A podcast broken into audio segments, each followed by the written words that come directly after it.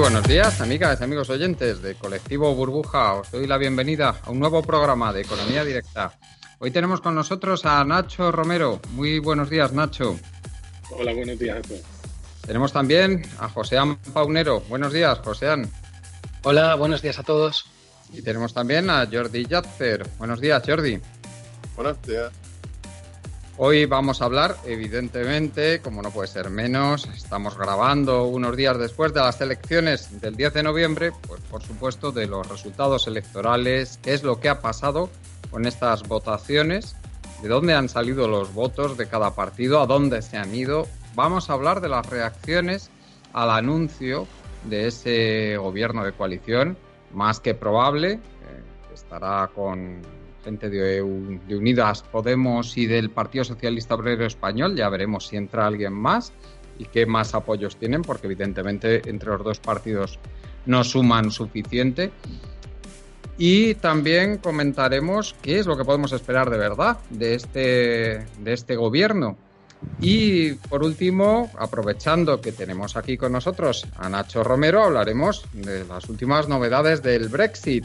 ¿Qué está pasando con las encuestas? Parece que el Partido Conservador se está ganando de momento en estas.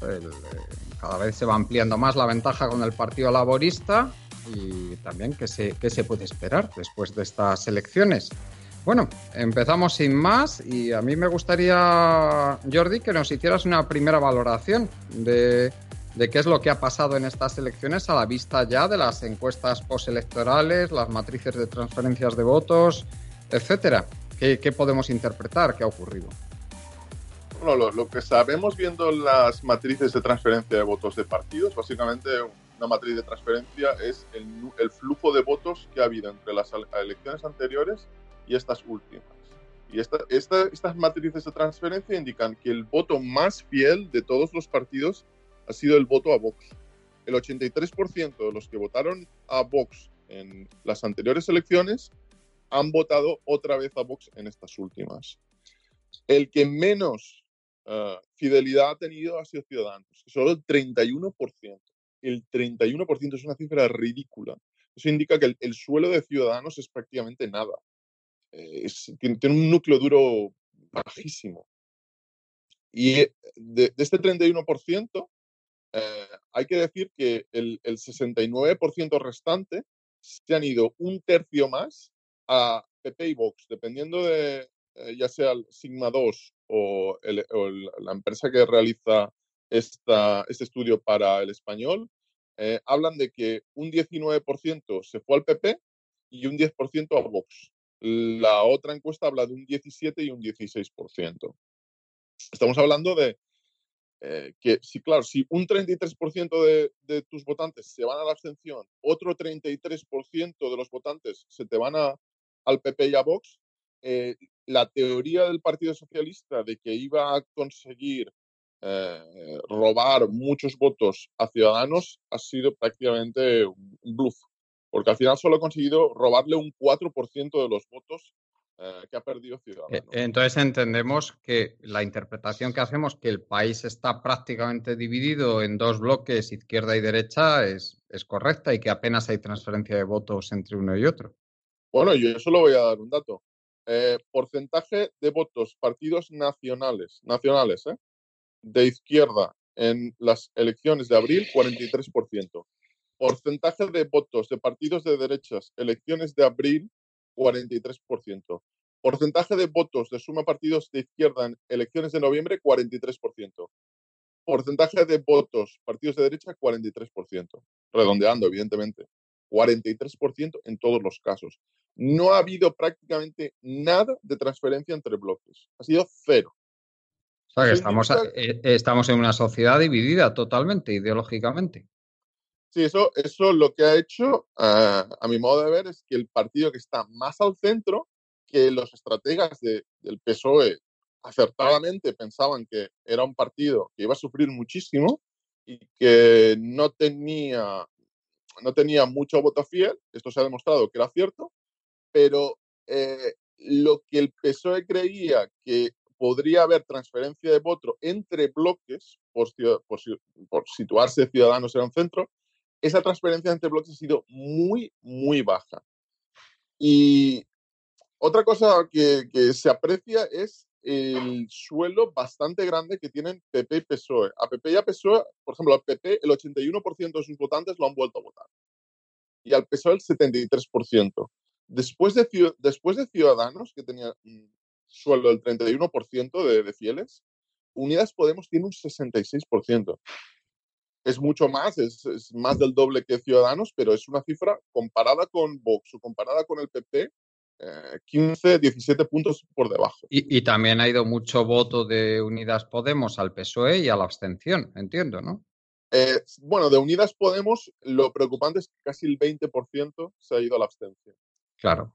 Y luego tenemos esa cifra que uh, lo comentamos antes de las elecciones, cuando dijimos que mucho cuidado con lo que estaban haciendo el PSOE eh, a, pidiendo a sus medios que sacasen más a líderes de más país, porque lo que vemos viendo estas dos, estas dos matrices de transferencia es que si bien más porcentaje de votos de, de, Podemos se fue a más país que del PSOE, al PSOE tener mucho más porcentaje de votos que, el, que, que Unidas Podemos, que tiene alrededor del 2,5 veces, 2,3 veces, eh, el porcentaje de votos que ha perdido el PSOE a más país, el porcentaje no, el número total de votos que, que ha perdido al partido de Rejón es prácticamente el mismo o mayor. Claro, o sea que la pretensión de Podemos de que la bajada que ha tenido en votos es debido a Errejón, en realidad no es cierto, solo ha perdido una parte de, debido a Errejón. Sí, claro, porque, bueno, porque ellos en, en, un principio lo que, lo que decían, eh, tal vez no de forma tan clara los líderes en público, pero sí era lo que se comentaba en las redes sociales de, de Podemos, era que la culpa de la bajada del número de votos era íntegramente de Rejón y que todos esos votos de Rejón eran en realidad de ellos. O sea que, y esto demuestra que no es así. Bueno, hay que decir algo. La, la abstención ha subido en todos los partidos. La gente estaba harta.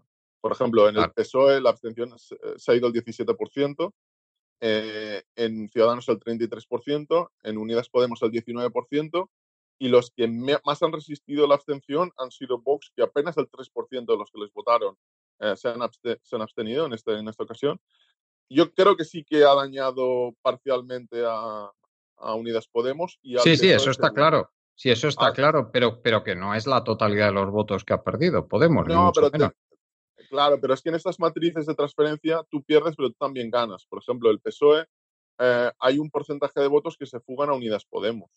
Entonces, siempre hay algo que tú que tú pierdes y algo que tú ganas. Hay claro. que, en, el cómputo, en el cómputo global, que es, que es, lo, que, que, es lo que sumas, ¿no? En conjunto. Yo, yo, yo, lo que entiendo y me preocupa mucho, que si bien lo de Ciudadanos tiene cierta lógica, porque esto ha sido ya ese discurso tan, desde mi punto de vista, de mi análisis, es que ese discurso tan radical de Ciudadanos pues no, no, ha sido del agrado de buena parte del, electorado liberal progresista, que es el que, desde mi punto de vista, se ha quedado en casa en lugar de votar al PP o mucho menos a Vox. Eh, les ha pasado algo parecido al, P, al PSOE y sobre todo a Podemos, ¿eh? que una buena parte de su electorado mmm, está harto, o sea, se ha, se ha, sentido muy frustrado por la incapacidad de, que lleguen a un acuerdo. No voy a hablar aquí de culpas pero también del mensaje que tienen, que no acaba de ilusionarles. Es la, es la, es la, vamos, esa es la interpretación que hago yo. Claro, y lo comentamos en el programa de las elecciones. Eh, yo estoy convencido, me, me, va a sorprender muchísimo si vamos a nuevos comicios, porque de entrada sí. hemos visto que el porcentaje de votos entre bloques no ha cambiado. Y si vemos el, el, el porcentaje de abstención, esos votos que se han ido a, a PP y a Vox, en unas próximas elecciones lo más probable es que la abstención no bajase tanto en el bloque de la derecha. Con lo cual, si el PSOE y Unidas Podemos van a nuevos comicios, tienen más que perder dentro de que es difícil que, que cambie mucho el, el, conjunto de bloques, tienen más que perder eh, que PP y, Vox. Ciudadanos sí que tiene mucho que perder, podría perfectamente quedarse en, dos, tres diputados, lo veo perfectamente, sacase dos por Madrid, uno por Barcelona y, ya está. Hay que decir que eh, Ciudadanos ha desaparecido en 13 comunidades autónomas. Entonces ya solo le quedan cuatro. Uh, viendo todo esto, mmm, yo no veo nuevas elecciones. Eh, y luego hablaremos de lo que se ha anunciado, de que el, pacto Unidas Podemos PSOE, porque eh, esto erosionaría mucho el sistema, erosionaría muchísimo al sistema al que vayáramos, eh, que fuéramos a, elecciones constantemente. Y viendo todo esto, yo no creo que pudieran solucionar nuevos comicios, la verdad. habemos hablado de la transferencia de votos y todo, y todo acaba quedándose sin, similar, excepto en el caso de la abstención, que, ha sido más, más fuerte en, eh, en partidos eh, como PSOE y Unidas Podemos y Ciudadanos. O sea, la, la, gente más ideologizada por la derecha es la que menos se ha abstenido. yo viendo todo este panorama, ahora entraremos después en el, en el, en el pacto que se ha anunciado, creo que apuesto que ese pacto, si los números con ERC, eh, si ERC consigue ser convencida, eh, vamos a ir a un, a un pacto multipartito con el gobierno. luego hablaremos de qué es la, que... la clave va a ser la patata caliente que le va a caer a Ciudadanos, porque con 10 diputados va a tener que decidir si entra en ese gobierno o se abstiene para que RC no sea determinante, porque hay que decir algo. Eh, el señor Girauta escribió un tuit que es digno de, del Pedro Sánchez que se había podemizado. Lo tuvo que borrar a, las pocas horas. Mm. Porque fue un, un tuit en contra del Banco de Santander. Sí, así es. Que era digno del Partido Comunista. Sí, sí, la, la, verdad es que fue el tuit este fue impresionante. parece que lo borró. Yo no tengo muy claro cuánto, cuánto tardó. No, que lo que no tengo muy claro es cuánto tardó en borrarlo, pero lo, pero puede haber tardado poquísimo, ¿eh? O sea, hay gente que dice que tardó solo minutos en borrarlo, ya eh, no, no acabo de tenerlo claro eso, pero bueno, eh, lo, que, lo que decía concretamente el Twitter era, bueno, Ana Patricia, lo has conseguido como sueles, a vosotros no se os tose, y ahora que Ciudadanos ya no es el problema, que tengáis suerte con Vox. Ese fue el tuit de Juan Carlos Girauta, que recordemos se ha retirado de la política. Claro, porque es que hablábamos de Vox en el anterior programa, el programa de las elecciones, y Vox es un partido, es que eh, lanzas lo, que llaman los, los, estadounidenses una wild card en, el sistema. Lo lanzas ahí yo no estoy convencido de que una entrada fuerte de Vox pueda favorecer la estabilidad del sistema y a la gente que tiene pasta de verdad aquí.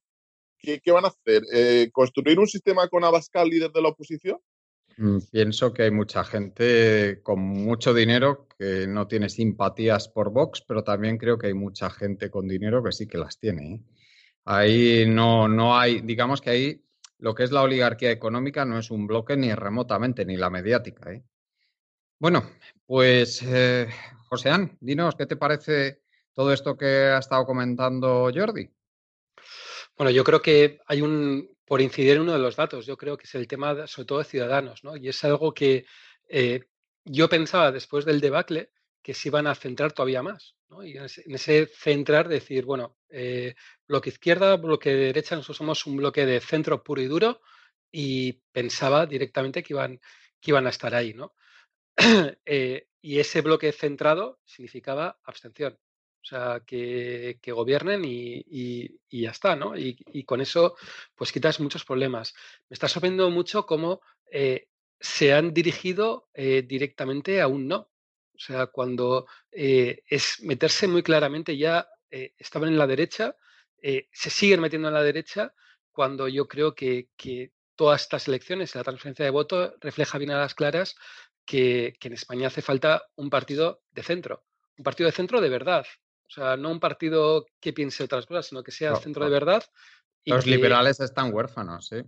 Sí, y que al final pues sea un partido que, que permita gobernar tanto izquierdas o derechas y que al final centre pues, pues mucho los, digamos, los, los ánimos, ¿no? Entonces, eso me sorprende, ¿no? Que no, eh, que no haya nadie que esté reflejando eso y lo que me parece un poco pues preocupante, ¿no? Que al final eh, podamos llegar a que haya unas nuevas elecciones ante una deriva o, ante, o ante que eh, se decida que es Guerra Republicana o Bildu, pues al final decidan si hay elecciones o no hay elecciones dependiendo sus intereses al final. ¿no? Y es algo que, que bueno, eh, Jordi comenta que no ve que, haya, que haya nuevas elecciones, pero si Ciudadanos no cambia su, su forma de, voto y, no se mueva del no a la abstención, pues yo no lo tengo nada claro. O sea, por, pero en absoluto nada claro porque necesitan al final, a entonces. Necesitan a RC y necesitan a Bildu. O sea, por, por, el último cambio que ha habido, necesitan a los dos. Eh, el último escaño que se ha ido del PNV al PP, que no, se ha quedado con triple cero la derecha en Euskadi al final. Sí, por muy poco, pero, pero bueno, no hemos tenido esa suerte. Y, y, bueno, eh, la realidad que, que, es que, pues que depender de, de eso, pues no, no, lo acabo de ver. Y luego, eh, desde el punto de vista de sí, se puede formar un gobierno, pero va a ser un gobierno no débil, va a ser lo siguiente a débil. Eh, con todo lo que se, avecina. Entonces, yo tampoco lo tengo nada claro que, que vayamos a unas nuevas elecciones, por mucho que, que, que, Jordi diga lo contrario o que incluso todos quisiéramos que no habría nuevas elecciones, ¿no? porque tengo la sensación de que hay muchos eh, intereses, eh, luego lo hablamos, pero se está viendo cómo eh, la prensa económica y, demás está atacando de manera bestia, pero de una manera brutal a, a este pacto entre el PSOE y Podemos y, yo no, no, tengo nada claro, ¿eh? en absoluto nada claro. Va a depender mucho de esa presión que, que yo creo que se, va, que se tiene que hacer a, Ciudadanos. Al final, me sorprende que desde el punto de vista de, de, determinados medios de comunicación o determinados medios políticos o, como se habla del Banco Santander, que no estén presionando de una manera clara a, ciudadanos para que pueda incluso llegar a entrar al gobierno. O sea, que es que no es algo que sea tan eh, descabellado o tan, ¿no? O sea, decir, vale, pues eh, entra un partido de, entra el PSOE y entra Podemos, pero es que veis el manifiesto, los 10 puntos que se dicen, y a mí no me parece que no haya ningún partido casi de la órbita eh, española que pueda aceptar eso. O sea, que es que me parece, digamos, digamos algo lógico, ¿no? Entonces, aunque pueda parecer un poco absurdo, eh, si entrara Ciudadanos en, un posible gobierno con, pues con, uno o con dos, al final, al final personas, pues yo creo que haría eso, más eso lo que te demuestra, eso es lo que te demuestra Joseán, lo que he metido de verdad en Ciudadanos. Que lejos de ser lo que debería ser, que es un partido liberal, moderno, europeo, pues es como una especie de, amalgama en que sí que hay algunos liberales. Pondría como ejemplo a Tony, a Tony, bueno, ya no está, pero a Tony Roldán, que se fue. Él era, a mí me parece un ejemplo, un ejemplo claro de, de, un liberal moderno. Y luego un montón de gente que en realidad deberían estar en un partido conservador y se han metido ahí. Eso es lo que... pero es más, incluso me sorprende, ¿no? Porque al final Mm, al final yo podemos conocer más desde aquí lo que es el PNV, que al final es un es que por mucho que se diga, que mucho que se vea en Madrid, es un partido de derechas. O sea, es un partido de derechas y al final la sensación que te quedas viendo a Ciudadanos o viendo al PNV es que es que PNV parece un liberal comparado con, Ciudadanos y, y, el PNV no es un partido liberal de, por Así tal cual, es partido de derechas. Entonces dices, ostras, que, parezca el PNV el partido de centro, pues entonces, ¿qué, es Ciudadanos? ¿no? O sea, que, está, en otro, está en otro modo, ¿no? Entonces yo creo que eh, pueden aprovechar, yo creo que tiene esta oportunidad para entrar en el gobierno. Yo, con todo, ¿eh? O sea, de verdad, considero que por mucho de lo que han dicho, han dejado de decir, ahora es un movimiento en el que los líderes pueden cambiar, tienen la posibilidad de entrar en el gobierno, tienen la posibilidad de tener ese foco mediático, o sea, que, estar en el gobierno te da ese foco mediático para poder diseñar determinadas políticas y, te va, y les puede permitir que no desaparezcan. O sea, porque es que yo creo que no, lo que comentaba Jordi, que no, no sé si son conscientes de que están a puntito de desaparecer. Si pasan de 10 y hay nuevas elecciones y pasan a esos 3, 4, eh, al final la tendencia es a, desaparecer claramente. Otra cosa es que eh, digamos, entrara en el gobierno y, Esa es la clave. Es que los números sí dan sin RC si eh, Ciudadanos, en lugar de abstenerse, vota sí. O sea, en la posición en la que están, yo si fuera su estratega, yo lo que eh, aconsejaría es que Arrimadas pidiera un ministerio. Es que están en la irrelevancia. Es que al menos si tienen un ministerio van a estar en los medios de comunicación. Sí.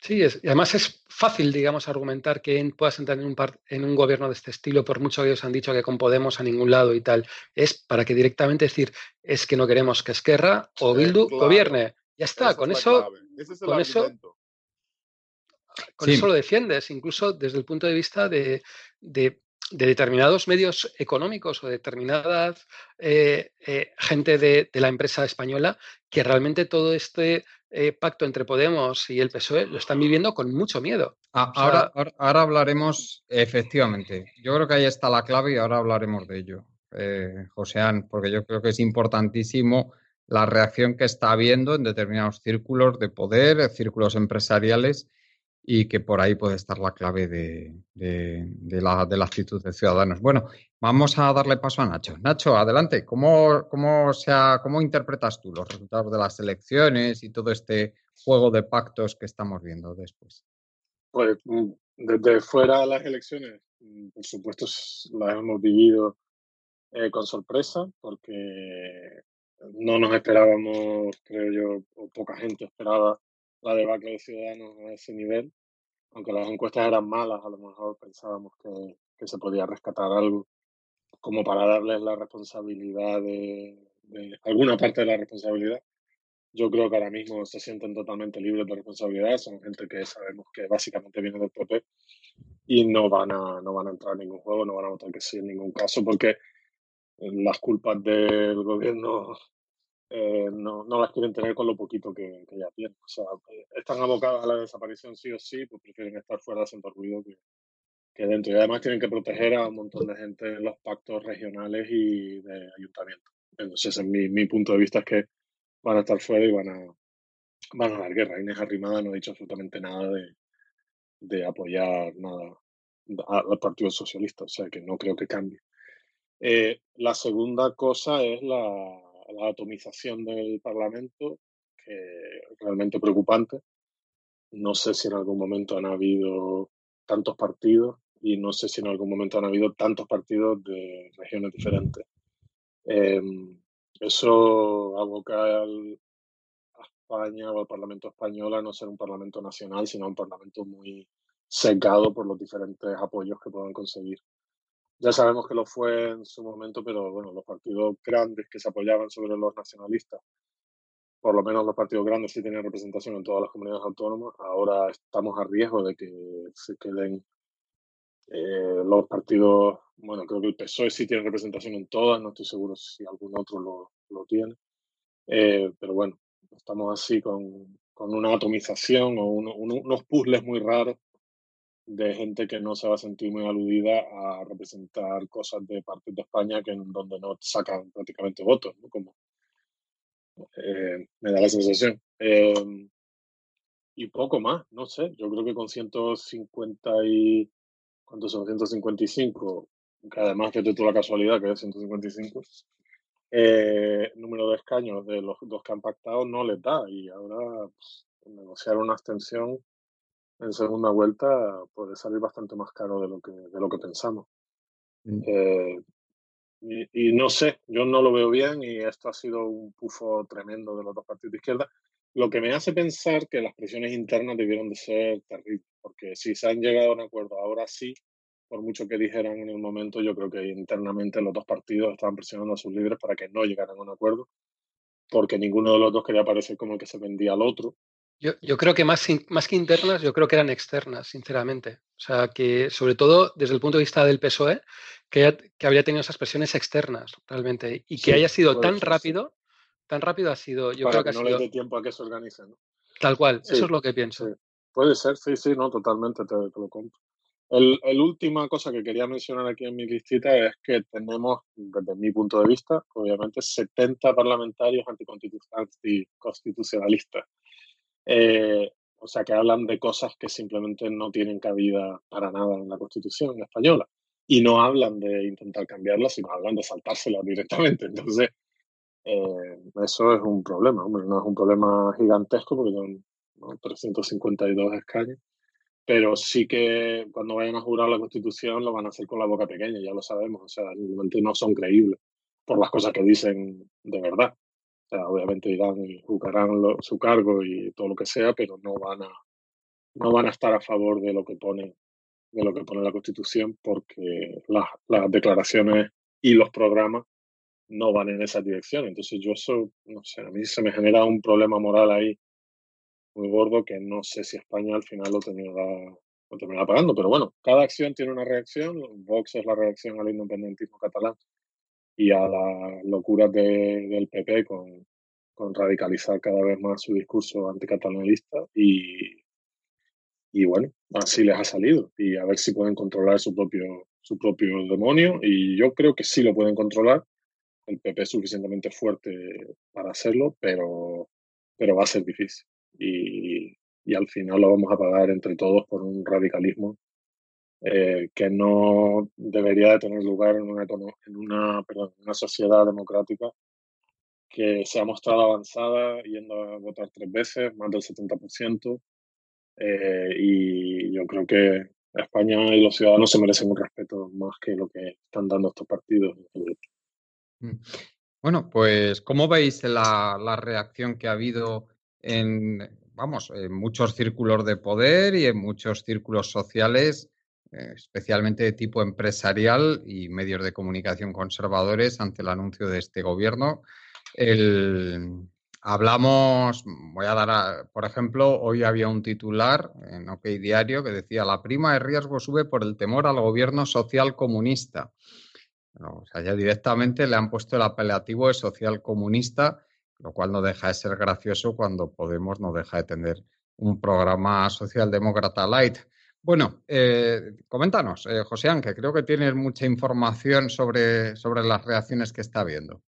Sí, bueno, sobre todo son reacciones que al final, eh, incluso unas cosas que sorprenden, ¿no? Que es que incluso lleguen a mentir, ¿no? O sea, diarios económicos como expansión que, de repente digan eh, avalancha 80.000 millones de euros en impuestos que, que vienen, ¿no? Entonces, sí que son unas propuestas que tiene, que, que, al final tiene Podemos, pero que muchas de estas propuestas están fuera de la realidad al final luego y que al final también tienes a un PSOE que es el que tiene la mayoría y es al final el que va a decidir muchas de estas, digamos, políticas a la hora de hacerlo, ¿no? Entonces, lo que me sorprende de manera bestia es eh, estos ataques como, o como cuando están diciendo que la bolsa lleva dos días bajando. Es que eh, cuando, eh, creo recordar, pero cuando salió Aznar por primera vez, la bolsa no sé si metió un hostiazo un 7-8%. Entonces, al final, que es, es normal que las bolsas caigan ante, ante determinados resultados, pero es normal que caigan porque sobre todo esto lo que genera es incertidumbre. Posiblemente no estén pensando eh, las bolsas que caigan porque Podemos hay algún acuerdo, etcétera, sino están pensando decir, uff, aquí huele a elecciones en uno, dos años o en tres meses. bueno, eh, José Anita, hay que decir que la caída de las bolsas ha sido bastante pequeña, ¿eh? bastante pequeña. No vamos, que cuando ganó Aznar sus primeras elecciones cayó, cayó mucho más la bolsa. O sea, que es que no, que no. Y luego cómo juegan, ¿no? Como lo que, lo que decías, ¿no? Que de repente eh, te están diciendo que la prima de riesgo ha subido 85 y, y, son 85 puntos básicos. O sea, 85 puntos básicos para aquellos que, eh, que lo vean es que no es casi nada. En cambio, cuando eh, ha habido otras elecciones, que ha habido otros cambios, incluso a la derecha, los cambios... ocho, perdón, ocho puntos básicos, pues te encontrabas que, incluso te subían un puntito así de, del, del, traca, ¿no? Entonces, al final es que un poco de seriedad, ¿no? Y a mí lo que me está sorprendiendo es que eh, como ese miedo, ¿no? Que parece que ves determinados medios de comunicación, ves en determinados foros o ves en determinados sitios que, dicen, cuidado que viene la derecha, habrá que irse, habrá que deslocalizar todo, eh, ¿no? Y al final yo tengo la sensación de que al final, de que, de que están jugando con, con mucho miedo, están queriendo dar ese miedo cuando la realidad es que no se van a llevar mucho de las políticas que al final eh, se pueden decir. Una cosa es lo que tú propugnas en la campaña electoral, otra cosa es que tú estés gobernando y que veas los ingresos, veas los gastos, veas las presiones que, que va a haber por parte de, de, muchas empresas que al final hagas que no puedas hacer todo lo que, lo que en tu programa electoral pues, pues quieras hacer. ¿no? Lo que más me preocupa es que desde determinados medios pues que están sacando eh, informaciones como que está habiendo aluvión de, eh, intentar informaciones a, bufetes de abogados para, para, qué hacer. Eh, gente que está pensando en externalizar y llevarse su empresa, llevarse sus cosas a Portugal a otros sitios. Al final yo creo que ese, ese miedo que bien, yo entiendo que sea libre, pero es que luego la realidad es que no va a ser eso. O sea, es que incluso un partido que iba con unas políticas más bestias que, otro, que podía ser Chipras en Grecia, al final es que no pudo hacer prácticamente nada. O sea, es que no pudo hacer prácticamente nada. ¿Por qué? Porque estamos en la Unión Europea y al final la Unión Europea pues, no te va a permitir eh, hacer todas estas políticas que, pues que, pues que a Podemos le gustaría o, al PSOE. Pero, es que, Joséán, eh, ni siquiera aunque lo pudieran hacer, el programa económico de Podemos, con, hay algunos puntos con los que yo no estoy de acuerdo, pero no es un programa económico que yo vea que pudiera perjudicar a la economía española. Es que es absurdo, es simplemente un programa económico que reduciría algo la desigualdad y poco más. Estamos lejísimos, lejísimos del, de la, vamos, según yo, me he preocupado de mirar la literatura especializada y estamos muy lejos en materia impositiva de que eh, entremos en el punto de la curva del AFER donde eh, pueda dañar a la economía una subida de impuestos, una subida de impuestos progresiva como la que quieren ellos. O sea, es todo bastante ridículo lo que, lo que está diciendo la prensa económica. No hay nada de base empírica que justifique que, aun en caso de que se llevara a cabo ese programa económico, eso pudiera perjudicar a la economía española al revés. Yo creo que la beneficiaría y bastante. Y sobre el tema de que dicen del salario mínimo, 1.200 euros está prácticamente dentro de lo que los modelos econométricos dicen que podría ser el óptimo para la economía española. ¿eh? Yo tal y como lo veo. Porque es que las cosas no funcionan como dicen ellos. O sea, como dicen estos, estos neoliberales. O sea, si se sube el salario mínimo, a no ser que sea muy por encima de, un porcentaje determinado de lo que es el salario mediano, que en el caso español, si no recuerdo mal, está en torno a 19.000 euros anuales. Si se llega muy, muy cerca de eso, entonces sí que puede haber problemas, pero es que 1.200 euros estaría, más o menos en el óptimo que se considera según los, los modelos más vigentes. Eh, y eso para nada iba a beneficiar, iba a perjudicar a la economía española.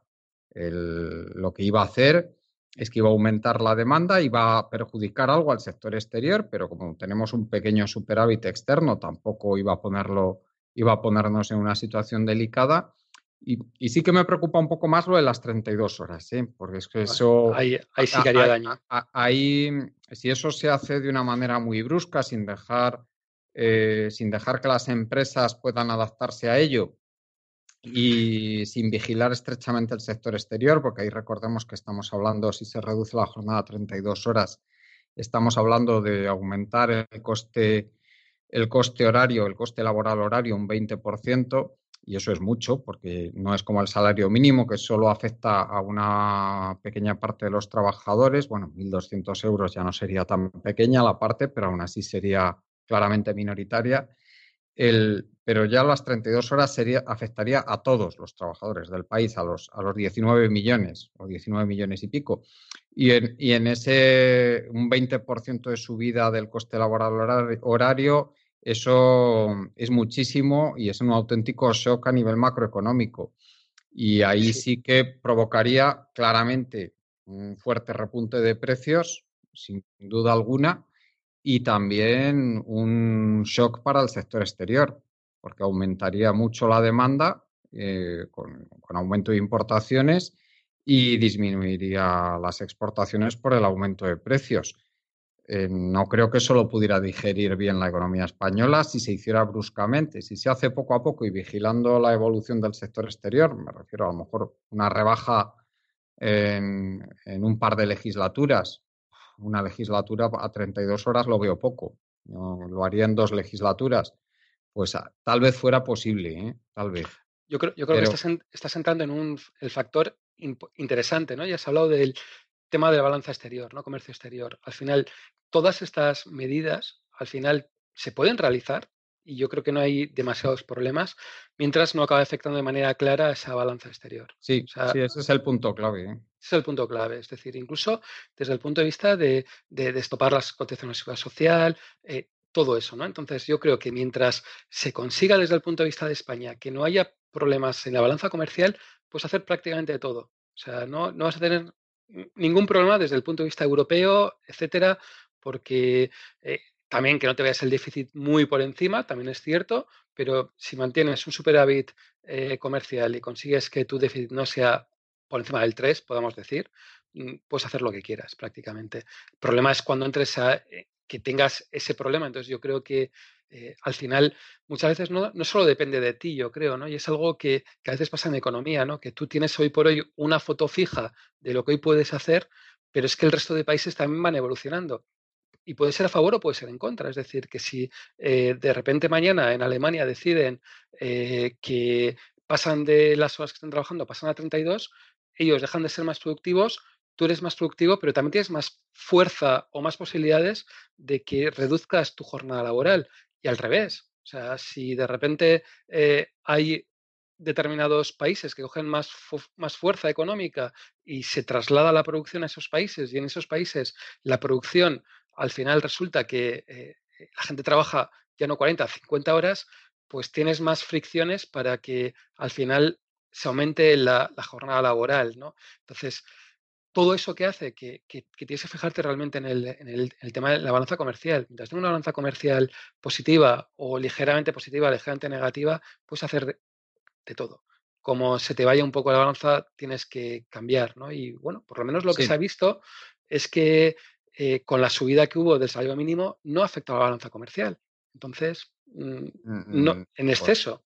Ni, ni, se ha generado paro, ni, ni, ha habido ningún problema de ese tipo. ¿Por qué? Porque los 900 euros todavía están muy por debajo de lo que es el, el óptimo para el salario mínimo. Aquí teníamos un salario mínimo ridículo en España, los 735 euros, eso era un, un disparte. Y a mí me gustaría, antes de dar la palabra a Jordi, comentar eh, que en todo esto yo veo un, problema que es eh, lo, que hablábamos antes de esa falta de transferencia de votos entre los bloques, y es que está la sociedad muy polarizada en España. O sea, eh, yo creo que entre la, entre la burguesía, los propietarios, ha quedado mm, una especie de miedo atávico, que yo creo que es, tiene su origen en, en todos los procesos revolucionarios que hubo en España durante la guerra civil, en la zona republicana, lógicamente, y que luego todos esos procesos revolucionarios que hubo, que fueron ciertos, que hubo, por supuesto, eh, hubo expropiaciones, hubo muchas injusticias también, hubo asesinatos también extrajudiciales, o sea, asesinatos como tales, sin proceso judicial por medio. Todo eso hay, todo eso hay que decirlo, que pasó y en muchos casos dirigidos específicamente a propietarios.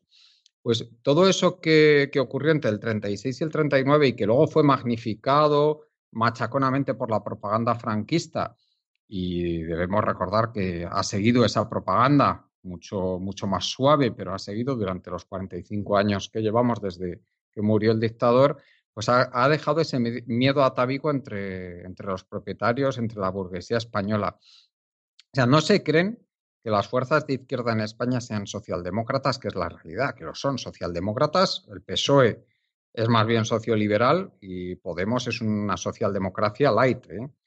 Y ellos lo que piensan es que todo esto es una pose y que si tocan poder, lo que van a hacer es dejar ver su faz revolucionaria y anticapitalista radical. Eso es lo que piensa realmente toda esta gente y de ahí viene esa, esa reacción tan brutal que está habiendo, de ese, ese vamos, esa, esa, es mi interpretación. ¿eh? Igual que desde la izquierda piensan que en España realmente no existe una burguesía demócrata y liberal y que lo único que intentan es convertir en un decorado las instituciones democráticas y manejar las decisiones por detrás de ese decorado y al margen del escrutinio democrático y de las votaciones. ¿eh? Eso también se piensa desde la izquierda. Bueno, Jordi, adelante. Sí, Bueno, yo lo, veo, lo veo muy complicado para el bloque de la derecha poder alcanzar el gobierno. Y lo veo muy complicado porque no tiene pareja de baile en el 12-13% de votos que están fuera de estos dos bloques. O sea, en España, en estos momentos hay alrededor de entre el 86 y el 88% de votos que van a la izquierda o derecha de partidos nacionales y un 12-14% que van a partidos pequeños, partidos nacionalistas o regionalistas. Entre esos partidos regionalistas nacionalistas, el Partido Popular y Vox no pueden, yo creo que Vox no podría pactar ni con el PNV a día de hoy. No, por todo imposible. imposible. Eh, y, con RC seguro que no. Con eh, eh, la antigua convergencia tampoco. Con la CUP tampoco, con Bildu tampoco. Entonces, con compromiso tampoco. Es que se han autoexcluido. Claro, entonces les queda coalición canaria, uh, Navarra Suma, que Navarra Suma en el fondo es la, coalición de Ciudadanos, PP y, UPN, sumarían dos, dos eh, de, de, coalición canaria, cuatro y quizá algún partido regionalista, podrían sacar quizá cinco. O sea, con menos de 171 están muertos. No, no tienen pareja de baile. Y esta situación es tremendamente compleja, aún más por el caso de Vox. Porque hay, un problema para la derecha y es que eh, ahora no va a ser tan fácil destruir a Vox como fue a Ciudadanos. Porque Vox juega con otro tipo de fractura. La fractura de Ciudadanos era que estaba jugando el centro-periferia. No jugaban tanto el, eh, clase alta, clase baja o clase obrera, eh, clase media alta. No jugaban, un, no jugaban a un aspecto económico por mucho que se diga que Ciudadanos era un partido ultraliberal, que no lo era en mi opinión. Su programa no era ultraliberal, es mucho más ultraliberal el programa de Vox. Ellos jugaban a la fractura Cataluña-España. Esa era su fractura. Y el problema es que Vox juega esa fractura, pero juega otras que el PP no puede resolver. Porque el, el PP podía, podía, cambiando ligeramente el discurso, podía apropiarse o hacer que volvieran los votos de, la, de los ciudadanos que creían que no se estaba defendiendo suficientemente a España. Pero Vox está jugando el, la fractura de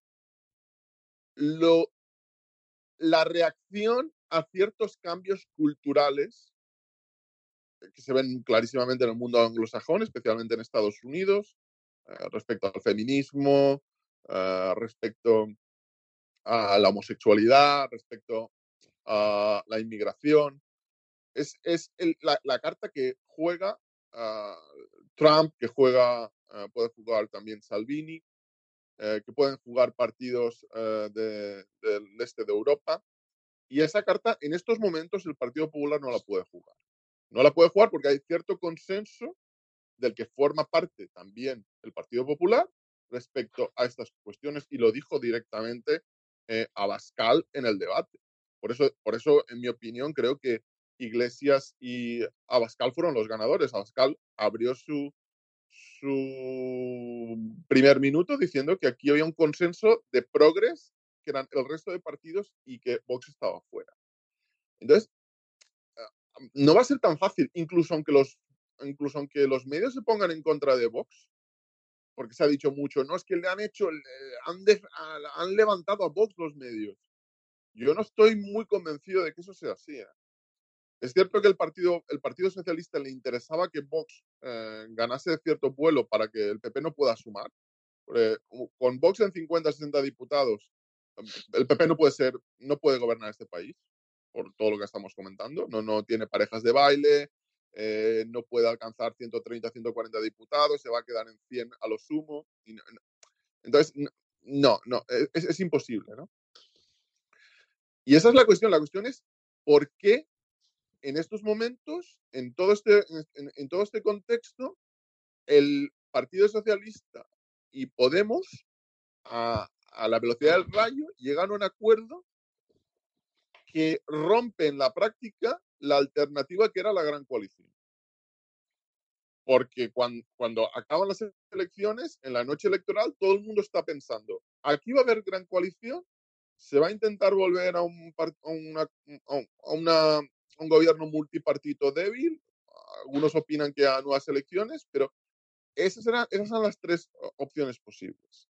Y lo que ha hecho uh, el Partido Socialista y, y, Podemos es política consumada.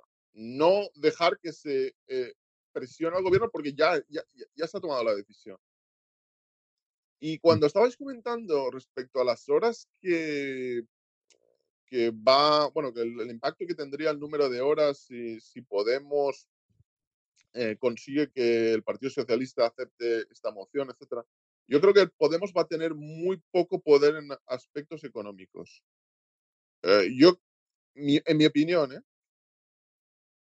Sí, lo sí. que va a hacer al Probablemente, probablemente. claro, sí. es que no le van a hacer, no le van a dejar jugar en Cataluña. En el aspecto catalán no le van a dejar jugar. No le van a dejar jugar en, en, en el Ministerio del Interior. No le van a dejar jugar en materia económica más allá de ciertas medidas como puede ser el sueldo mínimo o, o cosas parecidas que son importantes. ¿Eh? No dejan de ser importantes. Yo creo que le van a dejar jugar en aspectos ecológicos, en feminismo, en aspectos sociales, alguna pincelada económica, probablemente laboral, pero ya en, en cuestiones que tendrían impacto macroeconómico muy duro, uh, como podría ser el, el, reducir el número de horas trabajadas. Yo, yo creo que por ahí con, 30, con 35 diputados no puedes meter ese tipo de... Uh, encima, hay que decir algo. ¿eh? Si el PNV entra en el gobierno y si Ciudadanos entran en el gobierno, que los Ciudadanos no solo sería bueno para Ciudadanos que entrase eh, arrimadas como ministra, es que sería bueno incluso para, para el sistema, para los que manejan el sistema, porque se verían, verían que uh, es una coalición con partidos conservadores como PNV y como Ciudadanos que van a servir de contrapeso a, a Podemos. Mm. Eh, claro. y, para Podemos también sería bueno porque lo que hace es eh, dejar que el sistema y que parte de la ciudadanía le pierda el miedo. Eh, porque, vamos, si uno lee los comentarios de, en las redes sociales hoy, bueno, parece que, que va a entrar, no sé, un partido bolivariano en el gobierno. Bueno, vamos, si eh, es, Stalin como mínimo. Claro, entonces, si Podemos entra en el gobierno y no pasa nada, Ciudadanos entra también, entra el PNV, sería un gobierno bastante estable que probablemente eh, apaciguaría el problema catalán y algo muy importante es que el sistema, el régimen del 78, permitiría a esa parte de la ciudadanía que no tiene capacidad de entrar en el juego del sistema a poder hacerlo. O sea, el 15M sería, um, sería deglutido por el sistema. Mi teoría es que el 15M del 15M va a ser Vox ahora. Es decir, la reacción a, aquellas demandas de, porque el 15M no era una cuestión solo contra los políticos. Si os acordáis de las demandas, eran demandas muy feministas, eh, muy a, favor de los derechos de los homosexuales, inmigración, etcétera, etcétera. Creo que la reacción al 15M, el 15M del 15M que viene es en Vox. Y en todo este contexto, no sé si de verdad el sistema se puede permitir aumentar la, la incertidumbre y la inestabilidad. Eh, yo creo que deberían, por el bien, por el bien del, del conjunto de, de, del país, que la situación se tranquilizase ¿no? y que hubiera contrapesos en este gobierno. Yo eh, te digo, el PNV no va a entrar en ningún gobierno. O sea, no va a entrar en ningún gobierno español por, por una sencilla razón. Es que eh, da igual los, eh, los puestos. Aquí eh, ellos lo dicen bien a las claras. No queremos puestos, queremos pasta. Por supuesto, o sea, por supuesto. O sea, que, y si voy a tener menos pasta a cambio de entrar y tener un, un ministro, pues, pues no. O sea, que... Pero, José, evidentemente el PNV no va a dejar que se aprueben ciertas medidas en contra de las pequeñas y medianas empresas. Bueno, pequeñas y medianas empresas o eléctricas. O sea, o sea, es que no sabéis el poder, pero el verdadero poder que tiene Iberdrola en el País Vasco y en el PNV. O sea, que, que, que la sede social y la cantidad de impuestos que al final se recaudan y van aquí al País Vasco proceden en una parte importante de, dos grandes empresas, Petronor, que, digamos sería la, una de las refinerías eh, que hay en España que da una cantidad de impuestos a la Diputación de Vizcaya brutal, y luego Iberdrola, no solo por los impuestos, sino por la cantidad de gente que, está trabajando y que se vivió también el tema de externalizar desde el punto de vista del BVA, de pasar eh, bien, tiene creo que la sede fiscal todavía la tiene en el País Vasco, pero realmente eh, Francisco González llevó eh, el BVA a Madrid y al final llevar con todo eso al final a la gente que está trabajando y al final es la gente que está pagando esos impuestos. Al final el poder que tiene Iberdrola y el poder que tiene Repsol de manera indirecta en, el PNV es tan bestia, o sea, que, al final muchas de las políticas que, se quieren hacer con eléctricas, etcétera, se van a quedar en aguas de borrajas, sin duda. O sea, que es que eh, si hay, se, puede gobernar, pero luego hay que sacar adelante los presupuestos generales del Estado y sacar esos presupuestos contra unas eléctricas o contra un Repsol. Eh, no veo al PNV votando eso. Bueno, vamos a pasar la palabra a Nacho. Nacho, ya has visto que se han hablado de un montón de cosas, mejor dicho, lo has escuchado. Y supongo que nos querrás, nos querrás comentar qué, piensas de, la situación, cómo está. Sí, hombre, rápido lo veo complicado. He estado aquí, hemos estado, me imagino, todos en algún momento en estos días jugando con los pactómetros y el tema es bastante, bastante complicado. ¿eh? No, no hay nada hecho eh, si votan que no los que yo creo que son bastante antagonistas a estos dos grupos, sobre todo a Podemos, eh, no creo que, que haya investidura eh, ni a la segunda. Pero bueno, a ver, a ver qué, qué pasa al final. Te quería hacer una pregunta, Nacho. ¿Cómo se ha visto desde, desde Inglaterra todo esto? ¿Cómo se ve? Hombre, se ve como bloqueo, más, bloqueo y haber dado a la, a la extrema derecha. Claro, aquí no sabe muy bien qué es la extrema derecha porque no, no es un sistema parlamentario como el nuestro eh, proporcional, entonces eh, no, no, está tan claro. Ellos, todo este lío de que haya 17 partidos en un parlamento para ellos es ficción. Es difícil de internalizar ese tipo de, cosas, pero bueno, eh, se ve eso, se ve como unas elecciones para nada, como, como perder escaños para, para dárselos a la extrema derecha y, y una oportunidad perdida. Pero bueno, no hacen mucho más análisis de, eso. Que sí, que se tienen que poner de acuerdo. Ahora estaban contentos los medios de izquierda que se tienen que poner de acuerdo Unidos Podemos y PSOE. Vale, pero eso es que no, es que no da. Es que yo vuelvo a lo mismo, incluso con más país, incluso con Nueva Canarias, que en Canarias realmente hay dos escaños, pero no son los dos de Coalición Canaria. Uno es de Pedro Quevedo, me imagino que se volvió a presentar, y el otro es Anagrama. Anagrama es totalmente contrario a Podemos y van a votar por separado, casi seguro. Eh, pero incluso con el PRC, con el BNG, con Teruel existe, si, si votan a favor de Pedro Sánchez, que no, no va a salir, eh, incluso absteniéndose RC, no, no sale si todos los demás votan en contra.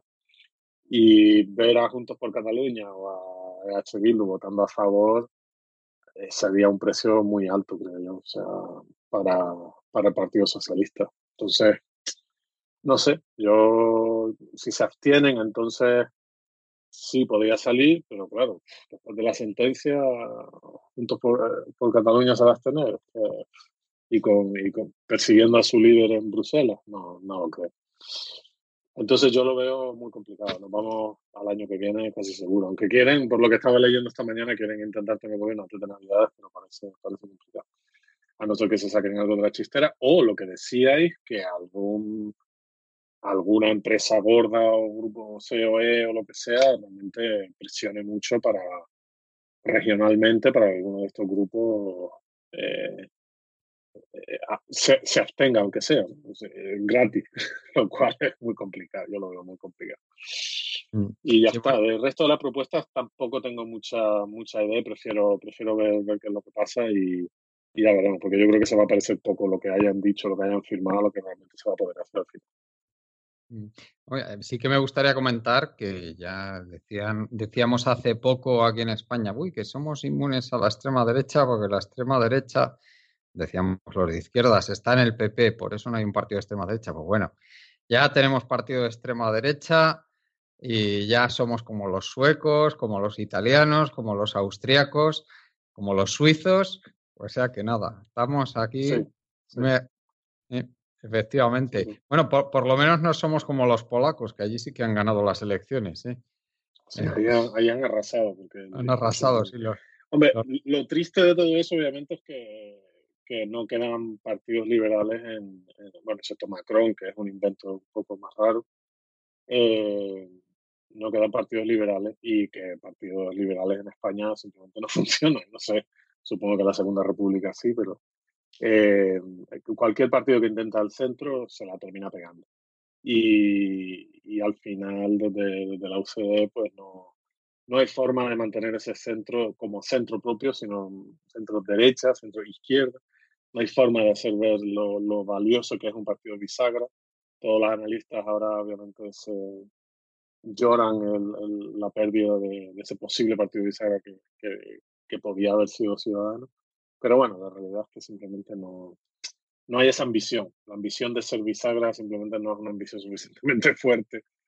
Eh, aunque después al final muchos españoles dicen que sí, que hubiera sido lo lógico y tal, tal pero no, no lo iban a premiar en las elecciones, pero pensaban ellos. Si no los han, han premiado así, no, no tengo claro que, pero ahora sí se ve claro que si hubieran llegado a un acuerdo y Albert Rivera no se le hubiera subido a la cabeza e intentar sorpasar al PP, hubiéramos tenido un gobierno probablemente más, más lógico dentro de la demografía española y de la y de la de las condiciones de, del país con, con el PSOE y Ciudadanos juntos en, en la primera vuelta de estas elecciones, vamos a decir. Y, y, y bueno, básicamente esas extremas derechas en otros lados normalmente son eh, apartadas. Entonces, no nueva democracia en Suecia, no estoy seguro, pero seguro la FP y Le Pen en Francia y en Alemania, AFD, perdón. Y, y se les hace un, un, un, apartamiento de la política y se intenta que no, que no figure. Acaban de echar a un parlamentario en, en Alemania por meterse con, con los judíos y con los musulmanes llamándolos no alemanes de verdad y, diciendo una barbaridad, pero bueno, es quienes son. Eh, y al fin y al cabo es la demografía que tenemos. Relativamente mayor y me recuerda siempre todo esto ahora, me viene a la cabeza la frase de OK Boomer de la parlamentaria neozelandesa hace unos días cuando hablaba del cambio climático. Eh, pues cuando hablas de, de, feminismo, cuando hablas de homofobia, cuando hablas de de, de todos estos extremos eh, que a los que no les gusta o protección de víctimas de ciertos eh, crímenes abusivos, pues lo que hay que decir es, ok, boom.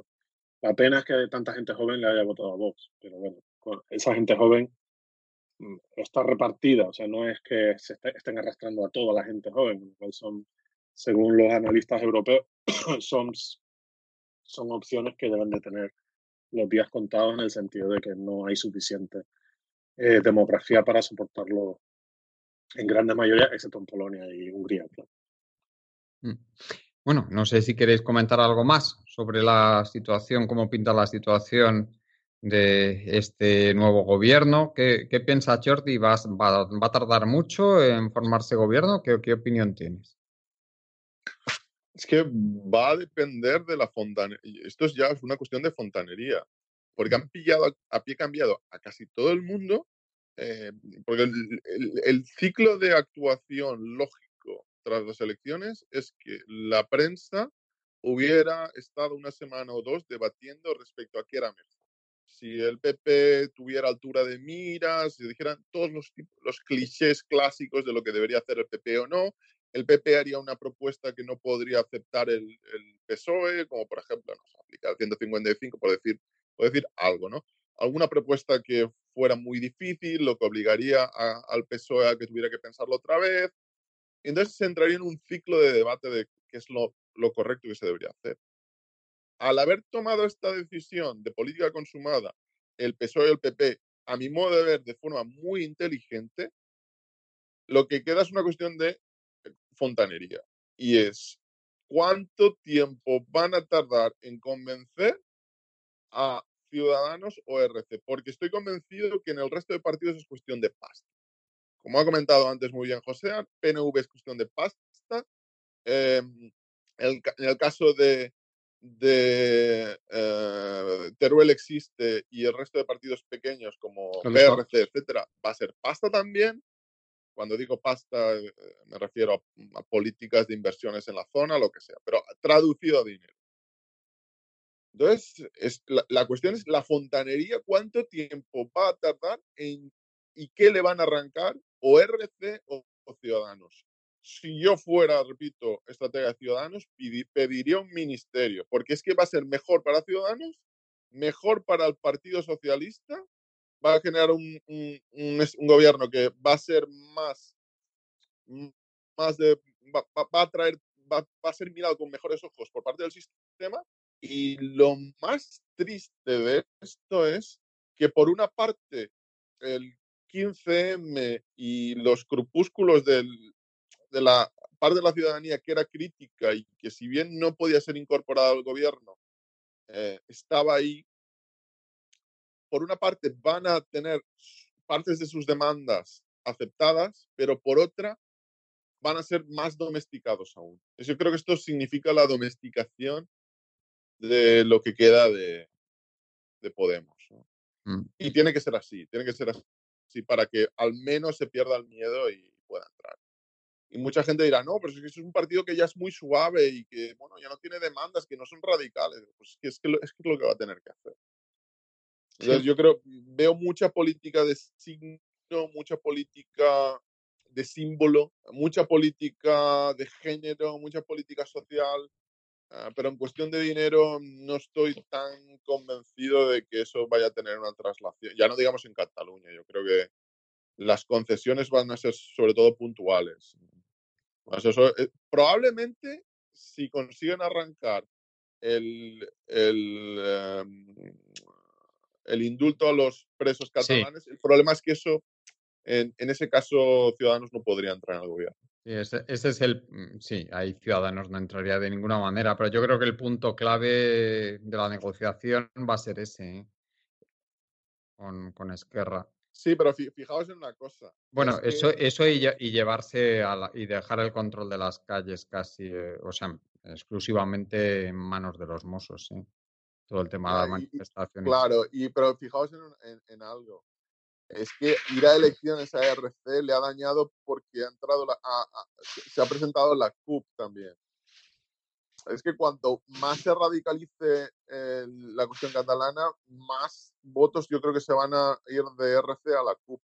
Porque dentro, de, dentro del movimiento independentista, porque desde Madrid no se sigue, pero bueno, hay un, hay un lío interno y yo por momentos, siguiendo, siguiendo las peleas internas del independentismo en los medios catalanes, estoy por pensar que Ramón Cotarelo, que en estos momentos se ha convertido en, en independentista, estoy por pensar que es un agente del CNI. ¿eh? Eh, lo, digo en broma, pero el caos que está generando eh, a, algunas personas como Cotarelo dentro del independentismo catalán, poniéndonos a unos independentistas en contra de otros, es algo realmente yo diría que demencial. Bueno, y, además eh, yo creo que es normal que haya un, finalmente se extienda el independentismo con un partido también de izquierdas, que es independentista. Es que no, yo no veo, no, o sea, no es normal, porque es que el, partido Esquerra está más a la derecha todavía que el PSOE, aunque se llame Esquerra. En, en sus siglas también el PSOE se llama socialista. Pero bueno. No, y es que hay, un problema, y es que la, eh, el, en estos momentos ERC han asumido, o parece que han asumido, que la independencia unilateral no es posible con un 48-52% de catalanes apoyándolo. Han asumido eso. Eso unilateralmente no lo pueden ejecutar. Y Convergencia, que es un partido conservador, por por las circunstancias de su líder, porque su líder en la práctica es Puigdemont, aunque técnicamente es el, presidente de la Generalitat de Estorra, eh, tiene otro tipo de, política de confrontación y que, aún creen que el unilateralismo es posible cuando evidentemente sin apoyo exterior no lo es. Mm. Entonces, ahí tienen una lucha dentro del independentismo, pero yo creo que lo que más les conviene, porque, eh, repito, esta vía es imposible con un 50-52% o 48% a favor, eh, yo creo que van a tener que estabilizar el sistema y para estabilizarlo necesitan que esté en el gobierno eh, Podemos y el Partido Socialista. Mm. Bueno, pues si queréis, eh, ya tocamos el tema del Brexit para terminar el programa, para cerrarlo. Me gustaría, Nacho, que nos dijeras un poquito cómo, cómo pintan las cosas de cara a las, a las próximas elecciones. Sí, pues lo voy a hacer rápido porque obviamente todavía queda. Las elecciones son el 12 de, diciembre. Em, aquí en Inglaterra la campaña son seis semanas, señores. Seis eh, semanas. Un, sufrimiento tremendo. Seis semanas de sufrimiento. Eh, la, semanita de España, la verdad que fue perfecta. Una, una semanita nada más, no hubieron muchos carteles, por lo que me contaron. Eh, un par de debates y ya está. Todo planchado y para casa. Pues aquí eso, seis semanas y cada día eh, hay, por supuesto, anuncios y tal, porque está todo muy, muy planeado. Eh, y las últimas cosas que han pasado que merecen eh, comentario, por lo menos por mi parte, es primero que, como, como dije, no iba a haber un Brexit sin acuerdo, iban a haber elecciones antes de Navidad y ya se vería durante 2020 a ver cuándo se sale. La, la prórroga que dio la Unión Europea es para el 31 de enero eh, Boris Johnson acaba de acordar que sí va a poner un comisionado eh, británico en, en, el, en, el, nuevo Ejecutivo Europeo, con lo cual otra promesa que rompe. Y eh, el acuerdo que negoció Boris, que es prácticamente el mismo acuerdo que tenía Theresa May, excepto que el backstop empieza desde el principio, o sea que front stop, mete a Irlanda en la Unión Aduanera desde el principio. Y la, la, la la decisión es revisable dentro de, cuatro años por el Parlamento irlandés, que lleva más de dos años sin poderse reunir porque no hay acuerdo entre los partidos que allí han salido elegidos en ese Parlamento. Entonces, bueno, eh, los irlandeses muy enfadados y, y, los escoceses también muy enfadados porque Boris Johnson ha dicho que no va a permitir, que promete que si él gana no va a permitir otro, eh, otro referéndum en Escocia los constitucionalistas aquí que yo he escuchado no creen que, ese, que esa amenaza sea real. Es muy difícil si el Parlamento escocés aprueba un, un, un, referéndum, mm, las Cortes Supremas no digan que eso tiene que ir a misa. Pero bueno, en campaña por lo menos se está llenando la boca diciendo que, que él no va a permitir más referéndum, que esto se acabó y, ya está. Y en cambio el Partido Laborista está diciendo que quiere dos referéndums, o básicamente va a estar abocado a dos. Y entonces tiene una posición de debilidad porque eso va, a generar más incertidumbre todavía. Entonces, en ese sentido no le va muy bien la campaña a los laboristas por ahora. Tenemos dos de los líderes con los negativos más altos de la historia, parecido a lo que pasó en Estados Unidos en 2016. Eh, o sea que la animaversión contra los dos líderes desde el otro campo es muy, muy alta.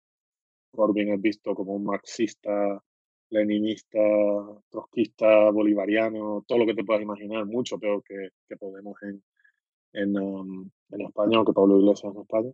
Y Boris Johnson es visto como un mentiroso, eh, eh, irresponsable y, cafre que, que, que, no puede tener responsabilidad de ningún tipo ni para ayudar a una viejita a cruzar la calle. Eh, entonces esas posiciones son muy fuertes y entonces se está polarizando el tema. Nigel Farage, que parecía ser el verso suelto, pues ha decidido que no se va a presentar los 317 escaños que ya tienen los, conservadores. O sea, han hecho una concesión unilateral eh, y Corbyn ha saltado sobre eso diciendo aquí está la alianza de los de Trump y aquí obviamente Trump eh, causa bastante animación incluso a los conservadores y, se va a apoyar por ese lado. Retirarse de los 317 que ya tiene eh, los Tories mm, ayuda, pero no tanto como se piensa, porque bueno, con 317 no gobierna o es difícil gobernar este país. Eh, los laboristas, perdón, los conservadores lo que querían era que se retiraran de los sitios, de otros sitios, para que su, su candidato pudiera rebatirle escaños a los partidos de la oposición. Pero si, si divides el voto conservador entre el partido Tory y el partido Brexit, en los sitios donde Labour tiene, perdón, tiene mayorías muy pequeñas, pues a lo mejor le vuelves a dar la, victoria a los laboristas. Y más o menos así estamos, con encuestas que cambian y con dos líderes bastante eh, impopulares. Bueno, eh, Jordi, no sé si quieres comentar algo sobre el tema del Brexit y las elecciones en el Reino Unido. Yo, yo lo que tengo son tres preguntas para Nacho, porque la verdad es que no lo entiendo y sobre todo teniendo en cuenta eh, que es el Reino Unido, que en general me parece un, un país bastante serio en todos los sentidos de la palabra el acuerdo de Teresa May fue calificado como el peor acuerdo de la historia, una vergüenza nacional. Yo me he preocupado de ver las diferencias, de leer las diferencias entre el acuerdo de Teresa May y el de Johnson. Eh, los las publicó el The Guardian. Y bueno, a mí me gustaría preguntarle a Nacho porque eh, o yo no entiendo muy bien inglés o el acuerdo es prácticamente el mismo. Sí, entonces básicamente mi pregunta es, eh, si eso es así, ¿cómo aquellos que dijeron que Mayo había afirmado que era una vergüenza ahora defienden que se vote este? este claro, porque como, como tú muy bien sabes en el término sociológico, que controla bastante más que yo, aquí hay un tema ya de identificación con el líder, entonces realmente da igual, o sea, le está pasando a Trump también en Estados Unidos. Aquí, mientras lo diga Boris Johnson, que, que está bien, pues ya está, es que da igual que se contradiga, da igual que, o sea, en cierto sentido estamos aplicando ciertos, y, tu análisis es muy válido, por supuesto, pero estamos aplicando ciertas lógicas racionales a cosas que se han convertido en totalmente irracionales. La identificación de Remain y Leave aquí ahora es más fuerte que todas, que la religiosa, bueno, excepto para, para las minorías religiosas, pero seguro que la religiosa, que la de los partidos, que la de la zona donde vives, que incluso la del equipo de fútbol en muchos sitios. O sea, la, la identificación Leave Remain ya da igual. Entonces, esto es como como el del Barça que, su jugador mientras vista la camiseta correcta es un santo y cuando viste la del contrario es un, demonio y lo mismo con el del Madrid que le pasó a Figo y, ya está, y entonces es irracional, ¿eh? no, no, no intentemos buscar. Eh, el problema, claro, es que para la gente un poco pensante y la, la, gente un poco se suda, están totalmente perdidos y están perdidos porque intentan aplicar una cierta lógica que, se, que sea de la que hemos descabalgado hace ya unos años, desde el 2016, esto no tiene ninguna, ninguna razón de ser. O sea, no podemos analizar lo que está pasando bajo, bajo las decisiones lógicas de un grupo de personas. Estamos hablando de sentimientos y yo diría lo mismo del independentismo y de lo mismo de, Vox. Entonces ellos, ellos negocian en lo que el otro día oí muy acertadamente, son cosas irrompibles o in, infracturables. Entonces, claro, ¿cómo fractura Brexit eh, o no Brexit. No lo puedes facturar, o te vas o no te vas. Claro, entonces a ellos les dicen que esto es irse y ya está. Y ya se lo creen. Y si ahora antes le dijeron que irse realmente era irse sin acuerdo, pues, pues vale, pues eso. Si lo dice Boris, pues es lo que diga Boris. En, en, Cataluña igual, si me dicen que la independencia es esto, pues, pues, pues vale, pues venga, por todas. Y si Vox dice que esto es patriótico, es lo que yo digo, pues claro, ¿cómo vas a fraccionar eso? Soy 90% patriótico, soy 90% independentista, no. O eres o no eres. Entonces ya no estamos en la en la racionalidad de, bueno, pues son 32 horas como estaban ustedes hablando, o son 35 horas, o son eh, 38, ¿sabes? No, no, aquí no hay nada que, que, se pueda fraccionar ni que se pueda llegar a un acuerdo con la otra parte. Esto es, una negociación de absoluto. Si Boris dijo que esto es el mejor acuerdo desde, la, desde el Tratado de Utrecht, pues este es el mejor acuerdo del Tratado de Utrecht y se acabó.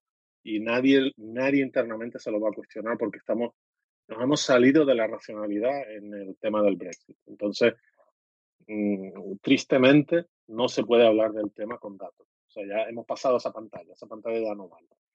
Perdón, que, me extiendo mucho, perdón. No, no, no. otra, pregunta, interesante. otra pregunta porque, porque estábamos hablando de las parejas de baile anteriormente del Partido Popular y Vox, y que no tienen prácticamente parejas de baile fuera de, de nada, un partido, dos pequeños como Coalición Canaria. Y viendo el la Cámara de los Comunes, e, es que eh, al, o el Partido Conservador obtiene mayoría absoluta o vamos a ver cuántos escaños tiene el partido del Brexit, porque el UKIP probablemente, si se presenta, se quede en cero o en uno. Y eh, los irlandeses, hasta donde yo sé, mm, corrígeme Nacho, no van a apoyar este acuerdo porque este acuerdo, para que lo entiendan los siguientes, en la práctica lo que significa es lo siguiente que el Reino Unido se sale de, la Unión Europea, pero establece una frontera interna en la que para, bien, para, para bienes si, esto fuera España, la Unión la España saldría de la Unión Europea, pero en lugar de haber una frontera en, la Junquera o en, los Pirineos, la frontera se, situaría en el Ebro. Entonces, habría una frontera en el Ebro para los bienes que circularan entre la Unión Europea y Cataluña se quedaría dentro de la, de la Unión Europea y el resto de España fuera. Con lo cual, divides el país. Y esto, hasta, hasta cierto punto, es lo que están criticando los partidos del norte de Irlanda, que les están dejando fuera de, del Reino Unido. Les están dejando fuera, pero a la vez lo están dejando dentro. Entonces, el discurso de Boris Johnson el otro día era que, que Irlanda del Norte tenía lo mejor de los dos mundos, o sea, que lo cual todo el mundo se quedó totalmente atónito. O sea, vendió, intentó vender hacia los irlandeses del norte que la suerte que tienen que se van a quedar dentro del mercado único. Claro, aquí la gente no, se le cayera la, la boca al suelo, porque es que no podían entender cómo él podía ahora decir que estar en un mercado único para Irlanda es una ventaja. O sea, si están diciendo permanentemente que es una desventaja porque no puedes negociar tus propios acuerdos comerciales, tienen que pasar por la Unión Europea, obviamente, porque si estás en una unión aduanera y en un mercado único, primero el mercado único son las cuatro libertades y la unión aduanera los tratados comerciales, que mucha gente no sabe, pero Turquía está en la unión aduanera con la Unión Europea, Turquía no puede firmar sus acuerdos comerciales independientemente de lo que piense la Unión Europea. Y además tiene que aceptar las condiciones que la Unión Europea negocie con cualquiera. Entonces, ellos no quieren estar supeditados a eso porque no van a tener voz ni voto eh, y entonces quieren salirse, pero no pueden dejar a Irlanda que se parta. Entonces dicen, bueno, pues lo que se llama One Economy Ireland. Entonces, básicamente económicamente se unen, pero políticamente siguen separados. Pero en base a lo que dices, como soy canario, eso ya pasa en España. O sea, Canarias está fuera de la Unión Aduanera. Nosotros no tenemos IVA. Entonces, cada vez que se manda algo desde la península canaria, hay que rellenar un formulario de aduana. Sí, de aduana, efectivamente. Y, y, y, nosotros, cuando recibimos mercancía, tenemos que, que pagar la, la, las aduanas canarias y tenemos que pagar el IGIC, que es el IVA eh, correspondiente en Canarias, que es un impuesto general al, consumo en Canarias. Y, bueno, y tenemos esa forma de funcionar, bien malo regular, no me voy a meter en eso, pero ya funciona en España. Entonces, básicamente es correcto lo que estás diciendo. Cuando hagas un, cuando hagas un traspaso de mercancía de, de, Reino Unido a Irlanda, vas a tener que rellenar un papel que diga, esta mercancía es fehacientemente para consumirse solo en Irlanda del Norte, y entonces no pagaría ningún tipo de arancel, otra, otra condición es, esta mercancía es porque me mudo, o sea, me llevo mi coche, me llevo mis muebles, me llevo lo que sea, mi, dinero, pero me voy a mudar como ciudadano británico a otra parte del, Reino Unido, con lo cual no pago impuestos. Y la tercera condición es, esta mercancía va a ser, después de ser procesada en Irlanda del Norte o simplemente transferida a Irlanda del Sur, o sea, a la República de Irlanda, perdón. Eh, y en ese caso tendría que pagar aranceles porque la Unión Europea dejará la recaudación de aranceles de la Unión Europea en manos de un país externo, lo cual me parece una locura, pero bueno, es el acuerdo que hay. Y entonces, en esa declaración, efectivamente, cuando tú te montas en el barco en Liverpool, pues dependiendo de los bienes que tengas encima, igual que cuando te subes en el avión en Canarias, si tienes más de 200 cigarrillos y llegas a Madrid, ya sabes que te los pueden quitar. O te pueden meter una multa, quiero decir. O sea, y mucha gente viaja con 400 cigarrillos y no le pasa nada, ¿no? Pero es un poco el mismo tipo de, trato que van a tener los de Irlanda del Norte. Y en Irlanda del Norte, los unionistas están, eh, están totalmente enfadados y no, no, no quieren esto, pero bueno, los católicos están bien porque dicen a mí, como mientras me dejen cerca de la República de Irlanda, ustedes hacen lo que queráis, ¿sabes? Ellos no, ni se presentan al Parlamento para recoger sus escaños, como hacían eh, en el pasado algunos representantes del País Vasco, según recuerdo en el Parlamento Español, eh, pues entonces realmente los de Sinn Féin, que, salen elegidos en el Parlamento inglés, ni siquiera van a Londres a, recoger su escaño, con lo cual pasan absolutamente de, lo que es. Y entonces ellos sí están contentos y la mayoría obviamente votó quedarse dentro de la Unión Europea, con lo cual en Irlanda, en, en el conjunto, sí están contentos, tanto de la República de Irlanda como en los los no unionistas del, de Irlanda del Norte, pero el partido unionista, el DUP, que es el único partido de Irlanda del Norte específico que sí va al Parlamento inglés, hace muchísimo ruido, pero tiene 10 representantes, o sea que tampoco hay todo Pero bueno, es, es verdad lo que dice y es verdad que ahora mismo no, no tiene sentido y los unionistas al final lo que están diciendo es que los conservadores van a ser los que rompen el, la unión, los que rompen, los que rompen Gran Bretaña. Y perdonad que va, Sí, sí, vamos a despedir a Joséán que se tiene que ir. Sí, sí, sí, nada, que nada, que gracias a todos los oyentes por escucharnos y, y nada, y que quede un día menos. Vale. Muchas gracias, Joséán. Un día menos, pero, un día lejano parece. no, las cosas. Bueno, esperemos que tenga razón. Bueno, Jordi, perdona que. Hasta luego. Jordi, creo sí, me, gustaría, me gustaría preguntarle otra cosa a Nacho. ¿Qué posibilidades hay de que o bien los el Partido Liberal y el Partido Laborista lleguen a algún tipo de acuerdo práctico de que alguno de, los dos no se presenten en, en, los distritos donde el otro partido es más probable que, que obtenga representación, igual que está que lo que ha hecho, lo que quiere hacer el partido del Brexit, que estabas comentando anteriormente, ¿qué posibilidades de que se llegue a algún acuerdo de este tipo, de la forma que sea?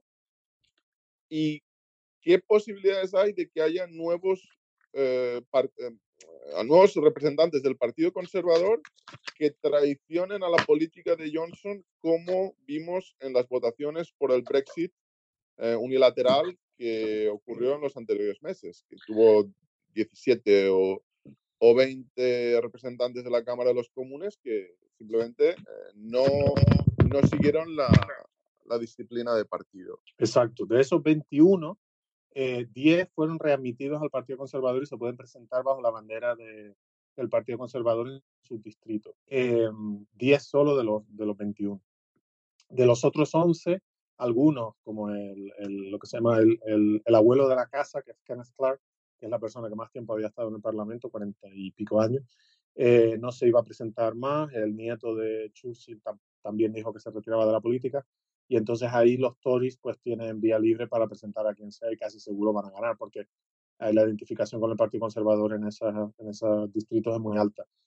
Eh, ha habido, ya se ha firmado lo que se llama la Remain Alliance y es precisamente lo que estás comentando de que ciertos partidos han firmado de que no se van a presentar donde otro partido, según lleguen el acuerdo local, o sea, eso se deja después en, cada, en cada distrito, eh, se vea con más posibilidades. Entonces eso se ha firmado, pero solamente entre partidos relativamente pequeños, como son los liberales demócratas, como es el Partido Independentista de Gales, eh, y me parece que uno más, pero bueno, no, no, estoy seguro. Era, era una cosa ahora mismo relativamente pequeña porque ya lo hizo el Partido Independentista de Gales para que los liberales demócratas le quitaran un, un escaño a los, a los conservadores en Gales y funcionó, el, liberal demócrata eh, ganó, pero el Partido Laborista no va a entrar en ese juego. Ellos dicen que son un partido nacional y se presentan en todos lados y nadie les va a decir dónde pueden y no presentarse y que la forma de, bancar a los Tories es votar a Labour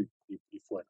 Eh, aquí hay un recelo muy, muy grande, sobre todo del ala de Corbyn a los liberales demócratas, porque son los que aprobaron el incremento demencial de, de la de, la, de las tasas universitarias, que ahora mismo son 9.250 libras al año.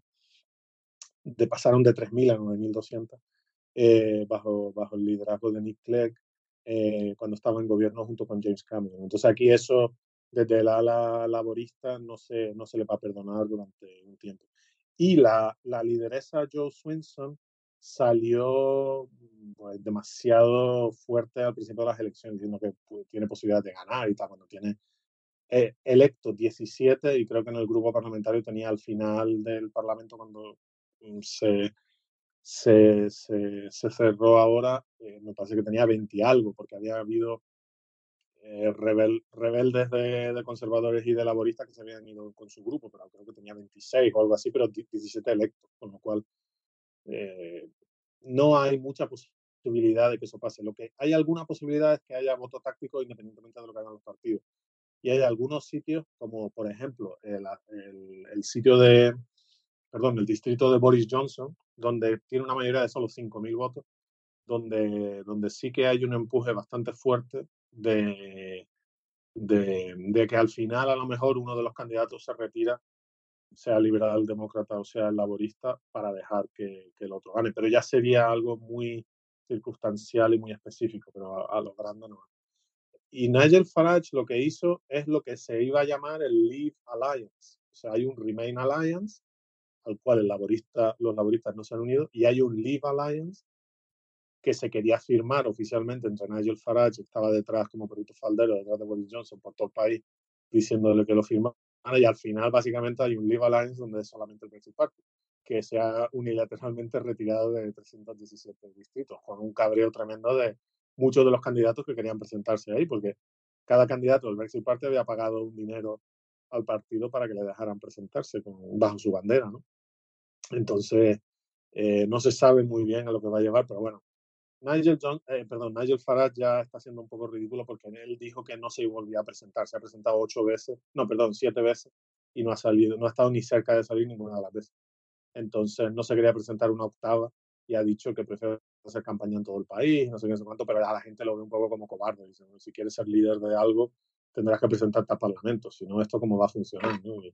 Y, y, entonces se ve un poco como algo cómico, pero que puede quitarle votos al Partido Laborista y al Partido Conservador de gente que está muy identificada con salir de la Unión Europea. Pero ahora el escenario más probable es que los conservadores van a tener suficiente número de asientos como para poder aprobar este acuerdo. Se, cree que sí, porque, pero claro, yo la verdad que yo, o sea, mi gut feeling, o sea, mi, mi, mi sensación en la, en la boca del estómago es que sí mi sensación un poco más racional, viendo la prensa todos los días y intentando escuchar podcasts del tema y tal.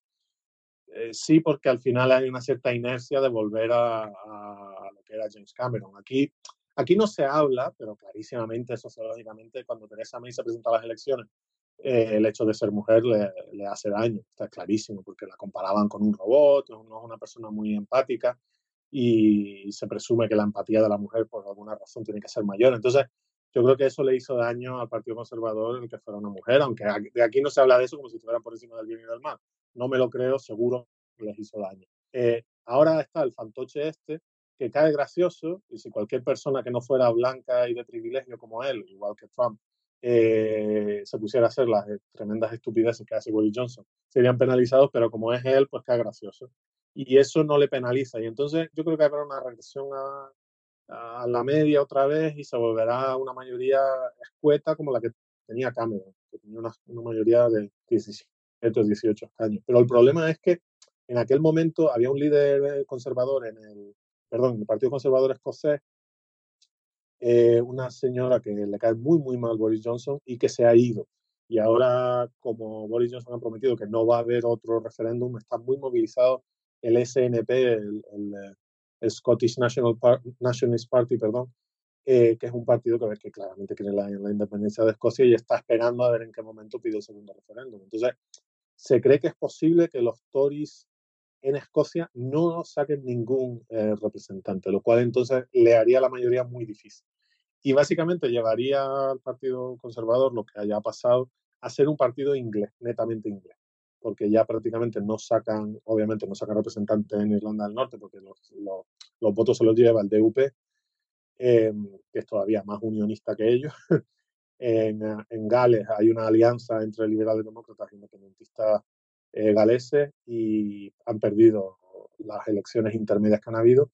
Y en Escocia, si ya no sacan ninguno, pues se van a convertir en un partido totalmente Por eso aquí realmente el problema del Brexit ha desencadenado un problema constitucional muy gordo, porque es muy probable que, que la Unión se, se, rompa y que Gran Bretaña pues pase a ser pequeña Bretaña o algo así. eh, y lo cual es muy triste. ¿eh? Yo, yo de verdad que no creo que los países son, son mejores cuando, cuando abarcan su multiculturalidad y no cuando se hacen homogéneos. Creo fervientemente que trabajar con los distintos agranda a las personas y pretender que aislarse es una, una va, va, a dar mejores soluciones a los problemas que tenemos todos, eh, es simplemente mentira. Y ahí está el gran problema, que, que, que, el cambio climático, que la ingeniería genética, que las crisis comerciales mundiales con estas megacompañías, que las invasiones de privacidad no se van a resolver en, en, en, Pequeña Bretaña ni en Gran Bretaña tampoco, se van a resolver en la Unión Europea con protecciones de datos, con leyes de en contra de la clonación humana, etcétera, etcétera, y, y, vamos en contra totalmente de los problemas que tenemos. Y yo creo que estamos abocados a unas décadas de bastante, bastantes problemas. Pero bueno, eso ya, ya se sale un poco de las elecciones de aquí. Pero bueno, muchas gracias y vamos a no, seguir. Muchísimas gracias, Nacho. La verdad es que eh, estaba fascinado por todo lo que nos contabas, porque en, España los medios españoles no, no hacen un análisis como el que has hecho tú, ¿eh? Eso te lo puedo asegurar. Muy bien. Muchas gracias por su paciencia Y, por la invitación, eh, Juan Carlos. Muchas gracias. Hasta el próximo día. Jordi, no sé si quieres eh, comentar algo antes de acabar. Solo una cosa, me ha parecido muy interesante lo que ha comentado Nacho de que el Partido Conservador se está convirtiendo en un partido inglés. A que estabas pensando lo mismo, que, yo. sí, sí. Sí, sí, estábamos pensando los dos lo mismo cuando lo decía, que sí. es una cosa curiosa, ¿eh? En un mundo que, como decía Nacho, tiene que necesita estar unido para resolver los problemas que son globales y problemas gravísimos. Es curioso como cada vez está teniendo más importancia el nacionalismo, ¿eh? eh lo, que sí que es cierto es la gran diferencia entre el Partido Conservador y el PP en el sentido de que a Boris Johnson le importan tres, mm, importa tres narices que los escoceses se independicen, que se independice Gales, que con tal de salir de la Unión Europea, yo creo que los, ingleses tienen la suficiente autoestima como para aceptar todo eso. Mm, sí, sí. Es, es, un, es que yo creo que ahí en el fondo tienen, son mucho más, de mente mucho más abierta ¿eh? que en España. Los conservadores, me refiero, la, la gente de derechas y probablemente la de izquierdas también, pero en fin, eso ya daría para un programa entero, me parece. Bueno, pues muchísimas gracias, eh, Jordi, como siempre.